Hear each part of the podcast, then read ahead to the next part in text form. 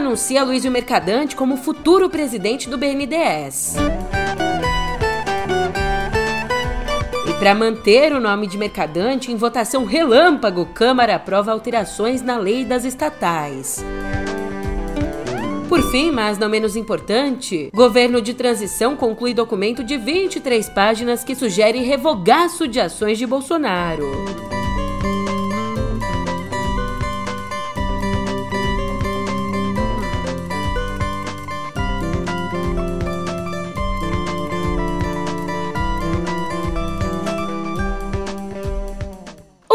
Ótimo dia, uma ótima tarde, uma ótima noite para você.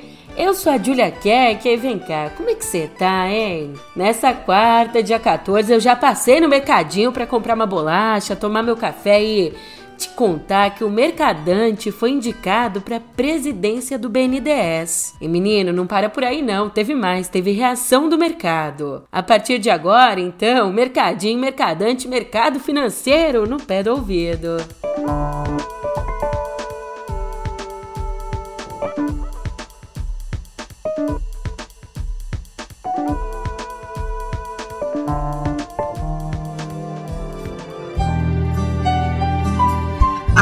Acorda, menina, vem cá! Você já conhece esse meu jeito de chamar pra vida, né? Pra brigar pelo seu dia como ele merece.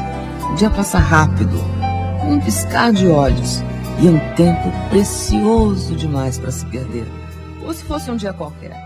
Nesse clima aqui de papinho de comadre, eu te conto que o presidente eleito Lula confirmou ontem a indicação do ex-ministro Aloysio Mercadante para a presidência do BNDES. Como especulava e como temia o mercado financeiro, esse trem esquisito. Eu, Aloysio Mercadante, vi algumas críticas sobre você, sobre boatos que você vai ser presidente do BNDES.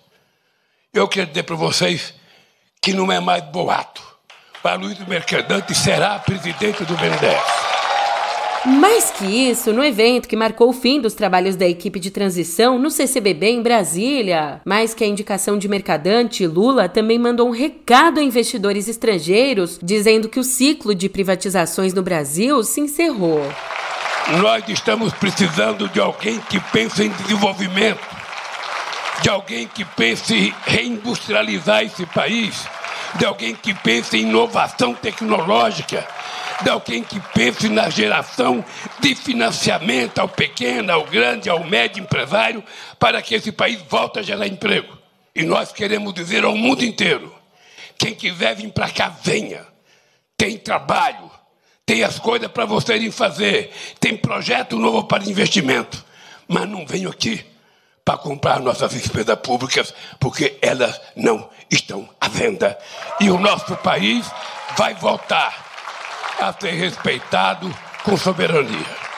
Eu até ia dizer que também, né, não sobrou nada depois de Paulo Guedes, não sobrou nada para ser privatizado, mas isso é mentira no fim das contas, porque o Paulo Guedes prometeu, prometeu, prometeu e privatizou meia dúzia de coisas, pro bem ou pro mal, né?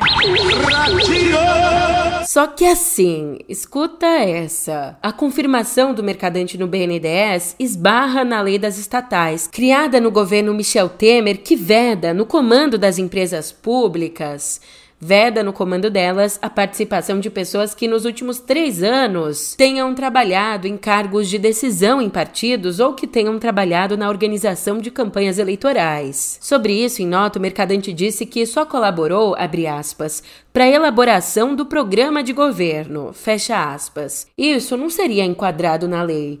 Mesmo assim, a gente tem o Diz que me diz que o desgaste o desgaste político, o desgaste no mercado. Ou seja, trata-se de uma pedra no caminho. E para deixar o caminho então livrinho, livrinho, depois do anúncio de Mercadante ontem à noite às pressas, a Câmara aprovou um projeto de lei que muda a lei das estatais. Essa é legislação que a gente está discutindo aqui. A proposta aprovada por 314 a 66 reduz a restrição dos três anos para puros e simples 30 dias. Agora, portanto, essa proposta segue para o Senado. Vamos ver no que vai dar. Fala, papito! Só porque eu sou punk rock, você achou que eu não ia tomar o meu breakfast? Eu não brinquei sobre o cafezinho, não. Uma pausa aqui para dar um gole no cafezinho quente. Hum. Ai. Agora, excuse me, com licença, que vai começar o meu programinha matinal. Come on, kids!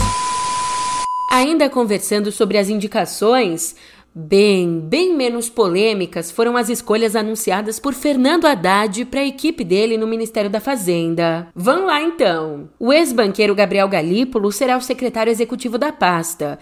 Isso significa, na hierarquia, que o Galípolo vai ser o segundo mais importante depois do Haddad. Também mais uma indicação: o ex-secretário de Política Econômica, o Bernard Api, reassumirá o cargo voltado para a reforma tributária. Que é o Gabriel Galípolo vai ser o secretário-geral é, do Ministério da Fazenda, e o Bernard Api vai ser um secretário especial para a reforma tributária. O API, como vocês sabem, ele reuniu um conjunto grande de informações a respeito do sistema tributário uh, e desenhou uma proposta que tem servido ao Congresso Nacional, tanto Câmara quanto o Senado, de base para uma discussão com o país. Obviamente que ela ainda não foi aprovada pelas comissões, CCJ, nem na Câmara nem no Senado, tem duas PECs, PEC 45 e a PEC 110 em tramitação, mas nós queremos partir dessa base é, para conversar com os parlamentares, uma vez que eu entendo, e já expressei isso outras vezes, que uh, o novo arcabouço fiscal, que nós vamos apresentar, e tem data marcada para isso, na própria proposta de emenda constitucional, mas se depender de mim, eu antecipo essa apresentação. Se houver amadurecimento da parte do governo, nós vamos encaminhar uh, o quanto antes. Eu entendo que essas duas coisas poderiam caminhar juntas, porque, obviamente, que a reforma tributária é parte do arcabouço fiscal. Quem traçou uma análise interessante sobre essas indicações foi a Miriam Leitão. Ela apontou que, abre aspas, Galípolo e Api já eram esperados e são excelentes quadros. Agora, o que falta na equipe de Haddad é um fiscalista, alguém que saiba se entender nesse campo difícil que é o do controle dos gastos públicos para ocupar a Secretaria do Tesouro. Um dos nomes especulados é o do secretário de Fazenda de São Paulo, Felipe Salto. Fecha aspas. Aliás, ontem também tivemos um outro ministério confirmado. A cantora Margarete Menezes se reuniu com Lula e, na saída, disse ter aceitado a missão de comandar a pasta da cultura, a pasta que vai ser recriada. É, nós conversamos, né? E eu aceitei a, a, a missão, né? recebo isso como uma missão mesmo.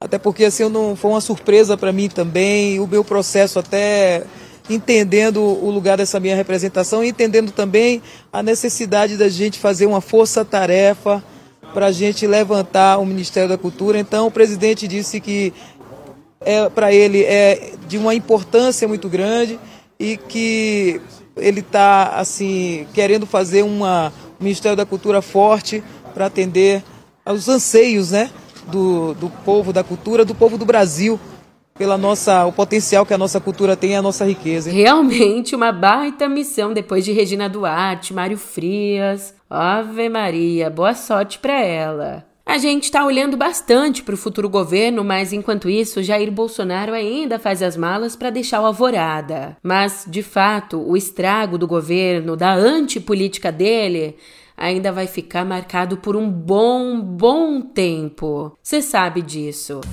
E em relação a esse estrago todo, o Ministério Público do Distrito Federal e Territórios deu cinco dias para que a Polícia Militar do Distrito Federal explique a atuação que teve durante os atos de vandalismo praticados por bolsonaristas na noite de segunda. É, depois da prisão de um indígena pela PF, um grupo tentou invadir a sede da corporação e, em seguida, incendiou carros e ônibus na região. No fim das contas, ninguém foi preso.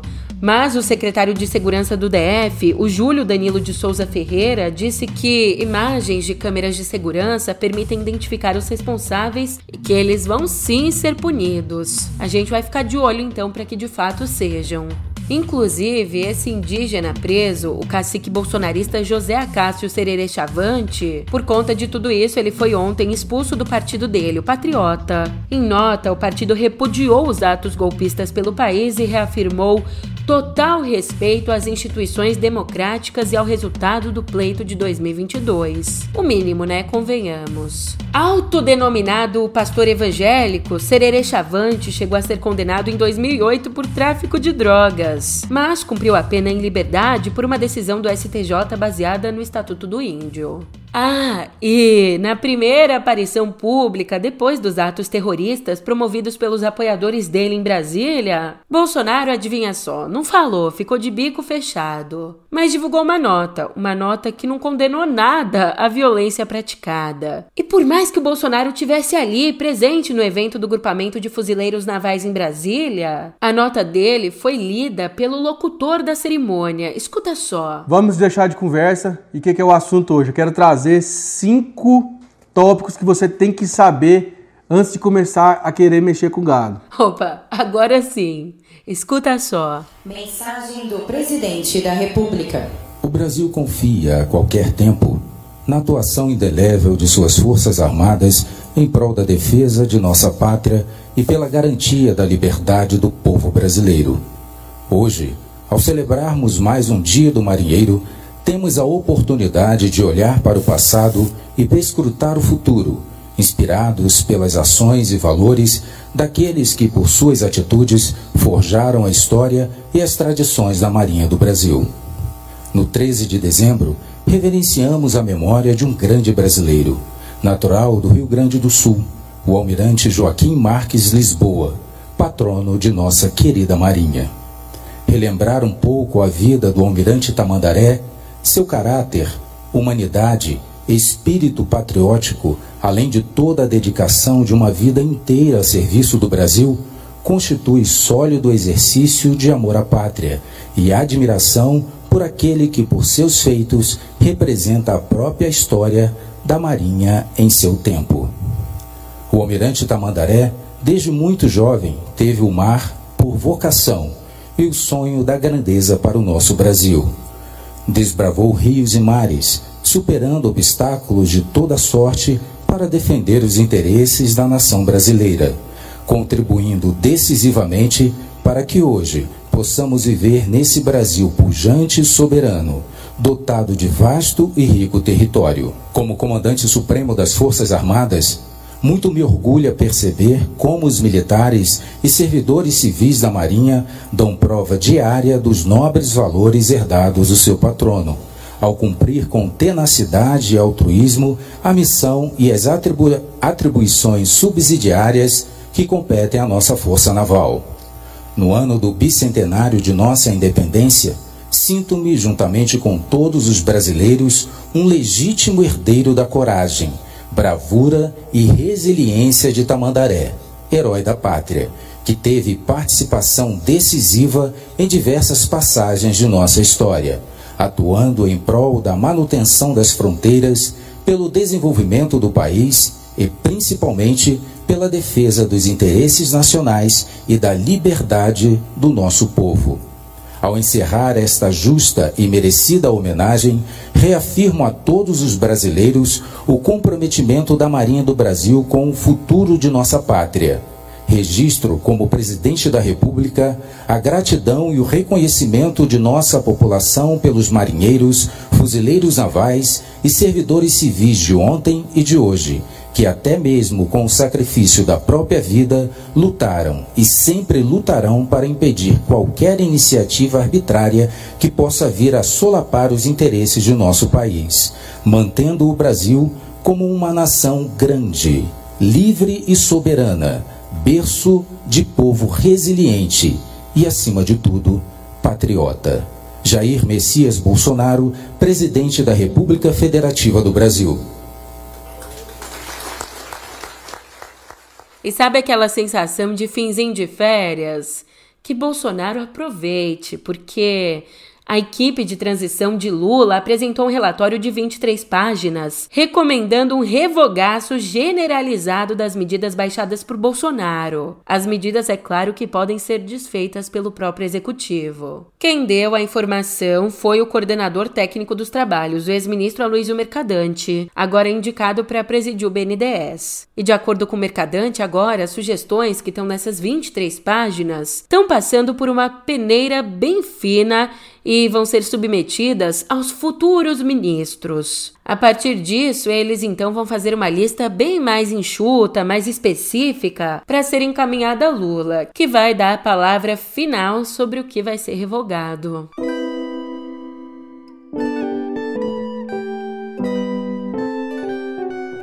Não é novidade que está rolando a COP15, a Conferência da ONU sobre Biodiversidade. A novidade mesmo é que nessa terça, na conferência, a Mata Atlântica foi eleita uma das 10 referências mundiais em restauração. Quem a elevou a esse patamar foi o Programa das Nações Unidas para o Meio Ambiente e a Organização das Nações Unidas para Alimentação e Agricultura, a FAO. E o reconhecimento, para você entender, ele é muito importante porque com ele o bioma, que é responsável pela produção de 50% dos alimentos consumidos no Brasil, é, metade do que a gente come vem da Mata Atlântica. Olha, com esse reconhecimento, o bioma passa a ter prioridade da ONU para receber financiamento e apoio técnico para ser restaurado. Ainda para refrescar sua memória, a COP15 acontece em Montreal, no Canadá, até o próximo dia 19. Já já acaba mas ela acontece com um objetivo muito claro: concluir o próximo acordo sobre a biodiversidade no planeta. Só isso, só isso, coisa pouca. Uma vitória pra gente fora dos campos e, e dentro dos campos, hein? Dentro só em 2026, mas ampliando o nosso olhar, olhando principalmente para o nosso vizinho. Gol!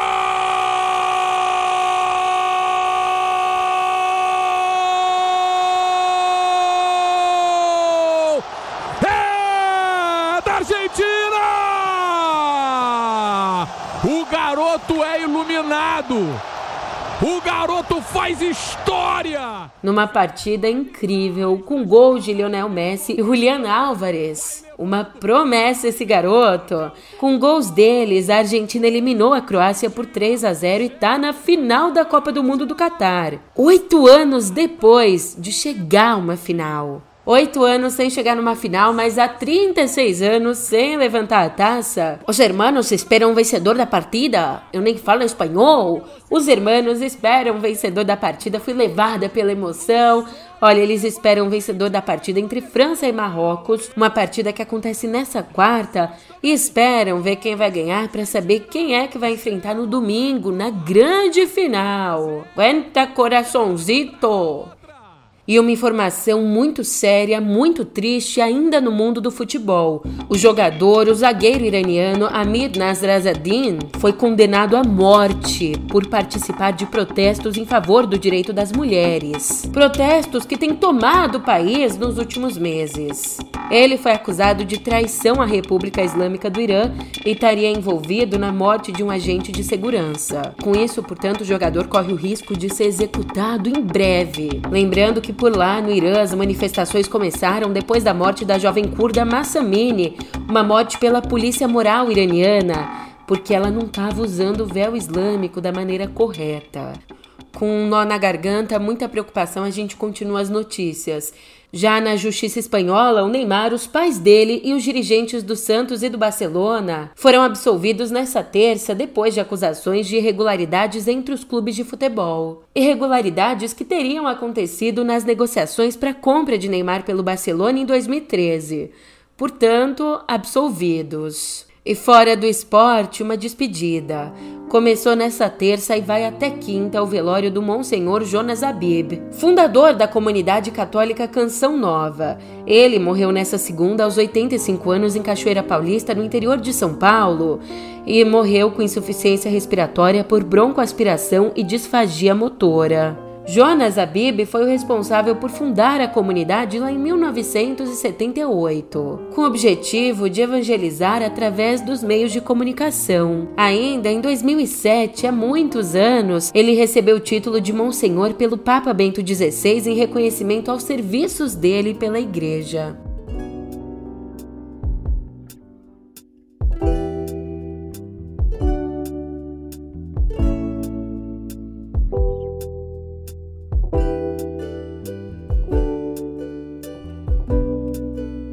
A gente já passou para outra editoria, mas ainda cabe aqui outra despedida. Vítima da Covid, morreu ontem no Rio aos 79 anos Sérgio Flaxman, um dos mais importantes tradutores brasileiros, além de escritor e editor. Ao longo de quase seis décadas de carreira, ele traduziu obras de autores como George Orwell, Truman Capote, Humberto Eco, Ionesco e muitos, muitos outros. Falando agora de outra despedida, mas uma muito mais branda, em outro âmbito, não é despedida da vida, mas despedida dentro dos streamings. Em mais um desdobramento da fusão da Warner com a Discovery, a HBO Max americana vai tirar do catálogo dela, isso já nos próximos dias, tá? vai tirar do catálogo uma das suas séries mais premiadas, a Westworld, cancelada esse ano depois da quarta temporada. E não para por aí. O mesmo destino vai ter The Nevers. As duas vão ser transferidas para outra plataforma ainda não divulgada e podem abrir portas para o cancelamento de outros títulos. Esse esvaziamento do catálogo é nada mais, nada menos que uma estratégia de corte de custos, porque com cancelamento a plataforma não tem que pagar direitos ao elenco e às equipes de produção. Mas ó, a gente fica de olho porque ainda não se sabe como essa medida de enxugamento de gastos pode afetar o acervo da HBO Max Aqui no Brasil. Isso a gente não sabe, mas se tem uma coisa que a gente sabe é que a Itália ama escritores misteriosos. Dessa vez, por lá, o topo da lista de livros mais vendidos do ano foi ocupado pela obra Fabricante de Lacrime, o livro de estreia da autora oculta Erin Doom. E além dele, o segundo título dela, o Nel modo de outra vez tem que treinar o italiano. Meu nome não é Giulia, que é chiamata tua, não. Natasha, buonasera, Natasha. Buonasera, Catuça. Olha, além desse, o segundo título dela, o Nel modo em cui cade la neve, ele ocupou a oitava posição. E assim, a escritora é misteriosa, ela é mas já deu algumas pistas sobre a própria identidade. Por exemplo, a gente sabe que ela tem menos de 30 anos, que o primeiro nome dela é Matilde e que nasceu no norte da Itália. Só com essas pistas aqui o Akinator já tinha descoberto, vai, você lembra? Não. E ainda, os dois títulos dela são protagonizados por jovens órfãs e se passam na América do Norte, tendo como público-alvo os jovens adultos nascidos no fim do século XX e no começo do 21.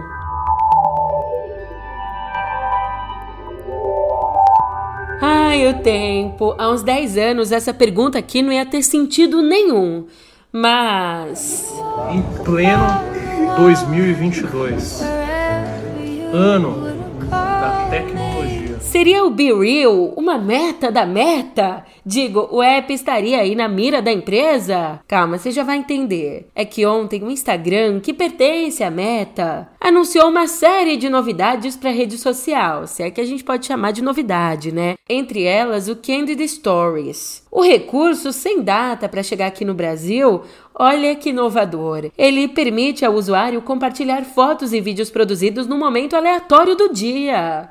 Os conteúdos também devem usar as câmeras frontal e traseira do dispositivo simultaneamente. E a ferramenta vai solicitar que os usuários compartilhem uma selfie uma vez por dia depois de uma notificação enviada pelo aplicativo. Isso te soa familiar? Nossa, que novidade! Se você não tá pescando, tudo isso é o que faz o Be Real. Aí, entre as novidades nesses anúncios, o Instagram também lançou notas. Uma opção parecida com um lembrete, um post-it que você pode enviar para os seus contatos no direct.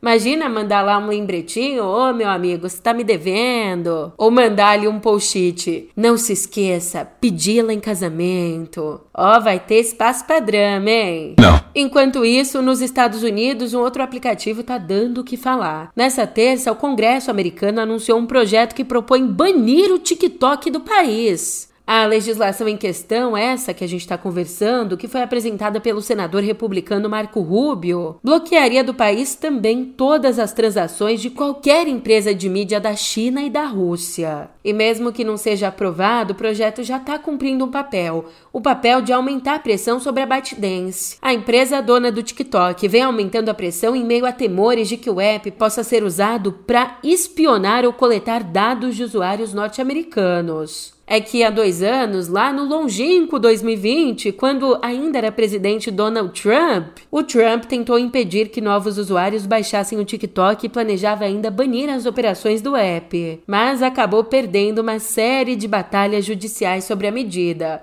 Perdeu também a presidência, né? Sempre bom lembrar, divertidíssimo. Tome! E antes de eu ir embora, uma atualização sobre o caso FTX. Depois de ser preso nas Bahamas, que chique, né? Bem, depois de ser preso nas Bahamas, o fundador da FTX, o Sam Bankman-Fried, enfrenta agora oito acusações criminais pela Comissão de Valores Mobiliários dos Estados Unidos. Uma delas acusa o executivo de orquestrar um esquema para fraudar investidores da FTX, além de desviar 1 bilhão e 800 milhões de dólares dos clientes da empresa. Coisa pouca. Para responder essas acusações, ele deve ser extraditado para os Estados Unidos. Ele precisa de sorte e eu só preciso de você. Que fofinho! Por isso eu espero te encontrar aqui amanhã, hein? Até lá!